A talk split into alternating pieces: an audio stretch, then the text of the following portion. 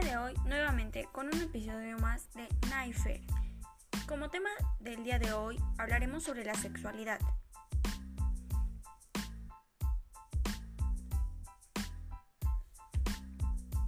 Buenas tardes, una vez más les damos la cordial bienvenida a este su programa. El tema de hoy es la sexualidad y este grandioso tema será participado presentado por Fernanda.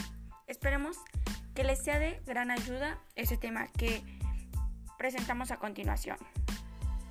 Buenas tardes a todos, un gusto estar con ustedes. Sexualidad. ¿Qué entendemos por sexualidad?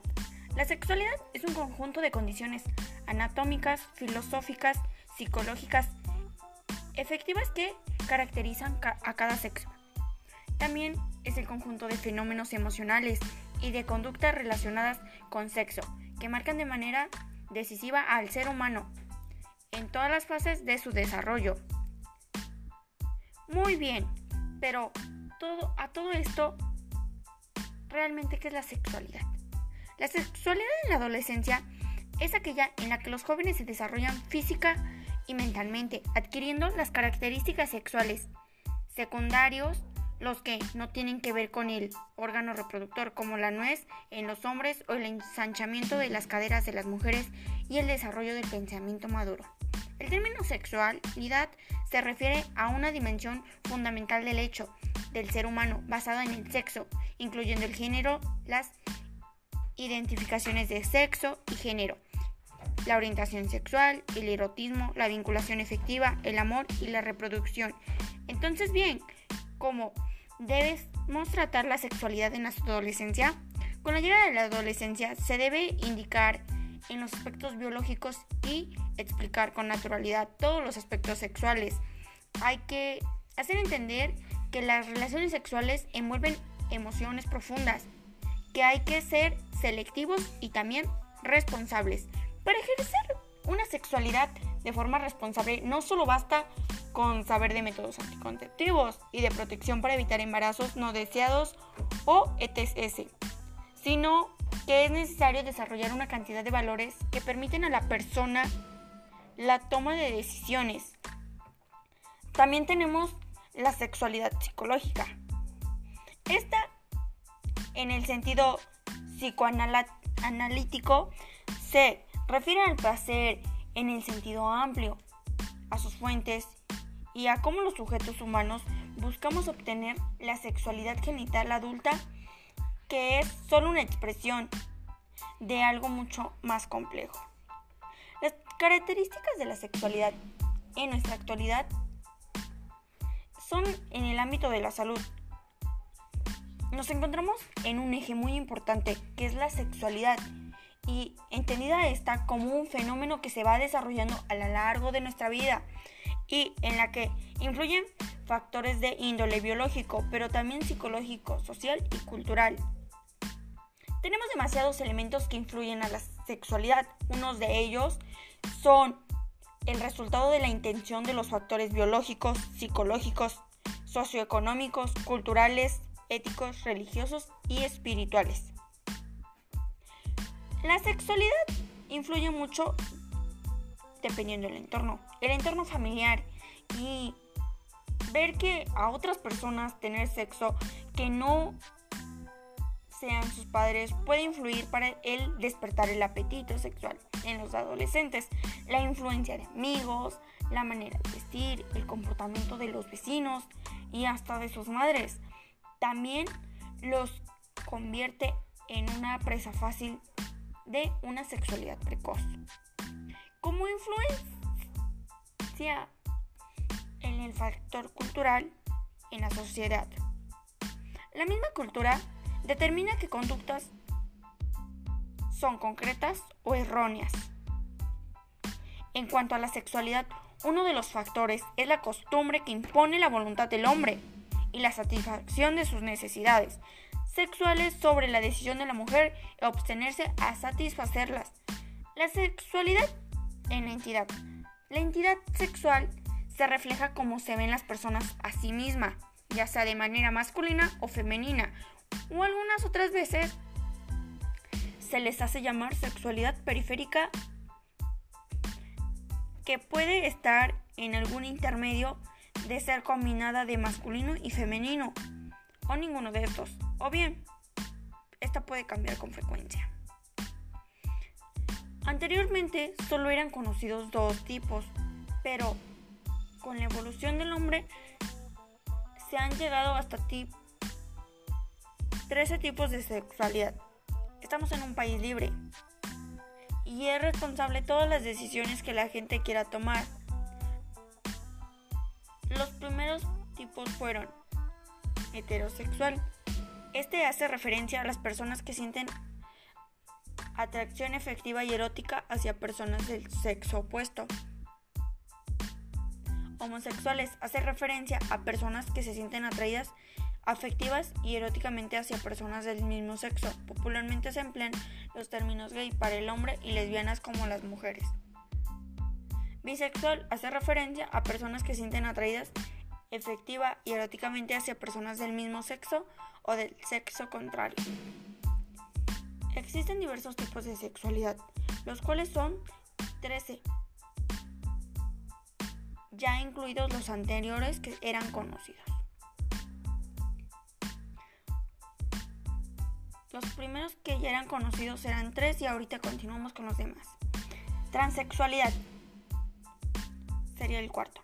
Son aquellos por los cuales las personas que sienten haber nacido en el cuerpo equivocado, que están convencidas emocionalmente de que no pertenecen al sexo biológico con el que nacieron. Las o las transexuales consumen estrógenos hormonales para transformar su cuerpo de manera paulativa y algunos realizan una intervención quirúrgica para cambiar el sexo. Además, adoptan formas de vida similares a las del género de su identidad, es decir, de lo que se sienten ser. Asexualidad. Hay personas que no experimentan acción sexual por ninguno de los dos géneros biológicos. Estas personas no tienen vida sexual ni cuentan con orientación al respecto, aunque pueda parecer extraño. En nuestra sociedad, tan sexualidad, ser asexual no es una enfermedad ni un padecimiento. Pansexualidad. Estas personas se sienten atraídas físicas y emocionalmente por otras sin considerar su orientación sexual, identidad, apariencia física. Les atrae el ser humano y su personalidad no importan los aspectos sexuales del género. Antrosexualidad. Se confunde con la pansexualidad, pero es algo bien diferente. Los antrosexuales desconocen su propia orientación sexual y a la vez se sienten atraídos por cualquier persona. Demisexualidad. Son personas que solo desarrollan una atracción sexual si existe atracción emocional con la persona. No tiene que ver solamente con el amor romántico o de la pareja, sino que pueden darse de una fuerte amistad. Sopiosexualidad. Se sienten atraídas o atraídos por cualquier ser humano siempre que tenga una gran inteligencia. Les gustan aquellas personas, hombres o mujeres, que tienen algo de qué hablar sexual son aquellos que están entre la sexualidad y la asexualidad, es decir, que a veces sienten deseo y otras veces pasan grandes periodos sin él. Pueden ser hombre o mujer de cualquier atracción sexual. Metrosexual no es tanto una orientación, sino un estilo de vida. Son hombres que cuidan en demasiado su aspecto físico se la pasan en el gimnasio, en la peluquería y en la obsesión con su higiene, salud, limpieza personal. Están al día con las últimas tendencias de moda. Lumbre sexual. Es un nuevo estilo en el que los hombres se caracterizan por la identidad con el mito del rudo leñador. Suelen llevar barba, camisa, cuadros vaqueros y un aspecto cuidadosamente desalineado se ven en los catálogos de moda. Es por sexual. Está de moda entre las personas conectadas en redes sociales y en internet. Se parece al metrosexual, pero este Además presume de sus musculosos. Es un hombre bastante narcisista que le encanta mostrarse. Esos serían los 13 tipos que actualmente se conocen. La sexualidad con la equidad de género. El sexo es un hecho biológico, psicológico, social y cultural. La sexualidad abarca todo. Es el resultado de la relación entre mujer y hombre. La forma de sentirnos como hombre, como mujer, según la época y la cultura que establece la sociedad, además de los criterios y convicciones de carácter moral. Ahora bien, ¿qué tiene que ver la ética con la sexualidad? La ética en las relaciones sexuales y amorosas. La experiencia de la sexualidad suele reflejar los valores y creencias de las personas en cada momento vital, en todos los momentos, las normas y las costumbres relacionadas con la sexualidad. Tienen que ver con cómo se sienten el cuerpo y el placer. ¿Qué relación existe entre el género y la sexualidad? Sexo apunta a las características fisiológicas y sexuales con las que nacen las mujeres y los hombres, mientras que género se refiere a las ideas, normas y comportamiento que la sociedad ha establecido para cada sexo y el valor y significado que les asigna. Bien, ¿qué tienen en común el hombre y la mujer? Usualmente la igualdad entre los sexos ha sido definitiva y aceptada como una equivalencia hombre y mujer. Somos iguales y por lo tanto nacemos con los mismos derechos y obligaciones. Más, sin embargo, la existencia de estos sexos conllevan diferencias que nos hacen pertenecer al sexo femenino o al sexo masculino. ¿Cómo podemos construir la igualdad de oportunidad entre hombres y mujeres en la actualidad?